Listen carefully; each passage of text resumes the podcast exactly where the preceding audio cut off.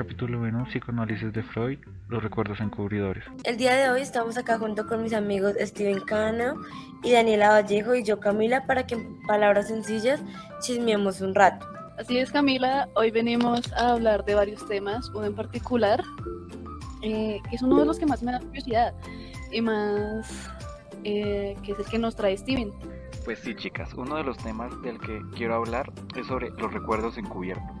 Y para esta ocasión traje una invitada muy especial. Está con nosotros Lisette, una amiga y colega, quien también nos viene a contar de qué trata este tema. Así que adelante Lisette, cuéntanos. Como ya saben, Freud nos propuso y habló de fascinantes temas, recuerdos conscientes que recubren a todos los recuerdos, es decir, pretenden aparecer en la conciencia. Tengo entendido que estos recuerdos encubridores no se conservan por su contenido, sino que lo hacen por la asociación que guardan con el recuerdo reprimido. Exacto, por eso se les considera una formación sustitutiva o solución de compromiso. A diferencia de los recuerdos del adulto, los recuerdos infantiles se caracterizan por ser claros, indiferentes, refutables y visuales, incluso en personas sin memoria visual. También se dice que los recuerdos infantiles son claros por la eficacia con la que se conservan e indiferentes, porque el criterio de selección de la infancia no es el mismo que rige la adultez. Por esto, que las impresiones que permanecen en los primeros años de vida suelen ser irrelevantes, mientras que en la, en la memoria del adulto se guardan vestigios que al sujeto le resultan importantes, intensos y están plenamente cargados de afecto. Ah, entonces el aspecto visual de estos recuerdos infantiles se refiere a la particularidad de que mm, suele ser en imágenes y de que el sujeto que recuerda se vea como partícipe de las mismas. Es por eso que los recuerdos infantiles también se les describe como refutables, porque no existe garantía de que efectivamente hayan sido tal como se cuenta. También partiendo de una característica es que no posee la huella anémica, real y efectiva de ellos, sino que ese registro es una elaboración posterior.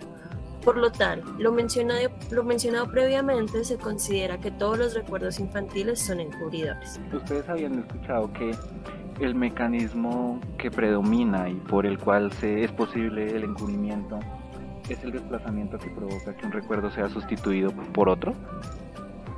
Pues yo tengo entendido que según la relación temporal que exista entre ellos, puede hablarse ya sea de recuerdos eh, retrocedentes o también de adelantadores o simultáneos. Otra nomenclatura válida es la de los recuerdos atrasadores, avanzadores o contiguos. Si no estoy mal, son esos tres. Sí, y en los recuerdos retrocedentes el recuerdo encubridor pertenece a años anteriores de la vivencia que, el, que subdroga o sustituye. En el caso de los adolescentes, el recuerdo encubridor es posterior a la vivencia que, que, se encubre. Y la última terminología habla de los recuerdos encubridores simultáneos. Ambas vivencias son contiguas en el tiempo. A ver, yo tengo una pregunta. ¿Otra forma de distinguir estos recuerdos encubridores es clasificándolos en positivos y negativos? Esto depende de que su contenido se halla o no en la relación de posición con el contenido reprimido. Bueno, es eh, súper interesante. Espero volver a tener una conversación así con todos ustedes. Ok, ok, pero espera, no te vayas aún, que yo les traje un tema para que completen el... Eh, les traje un ejemplo para que les quede completo el tema. Entonces tenemos que es un hombre de 24 años, ha conservado la, siguiente imagen de su quinto año de vida. Estaba sentado en el jardín de un parque, sobre una silla junto con su tía, quien esta le enseñaría el abecedario. El distingo entre M y N le genera una dificultad. Le pide a la tía que le, le explique bien cómo se diferencian aquellas, y ella le menciona que la M tiene una pieza más que la N.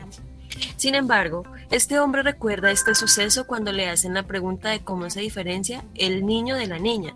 Son dos, muy son dos temas muy distintos y su recuerdo no tiene que ver con lo sexual, pero este hombre lo recuerda por el hecho de buscarle diferencia a algo.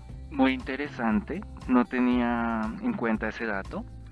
Eh, y ya como para darle finalidad, eh, muchas gracias por acompañarnos en este día, Lisette.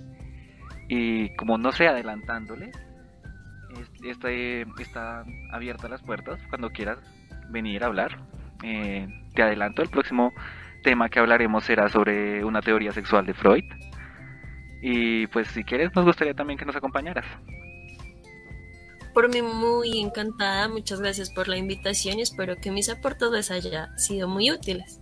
Y bueno, ya para dar así finalizado, eh, recordarles que nos sigan en nuestras redes, eh, que compartan el podcast y los esperamos aquí en el próximo capítulo.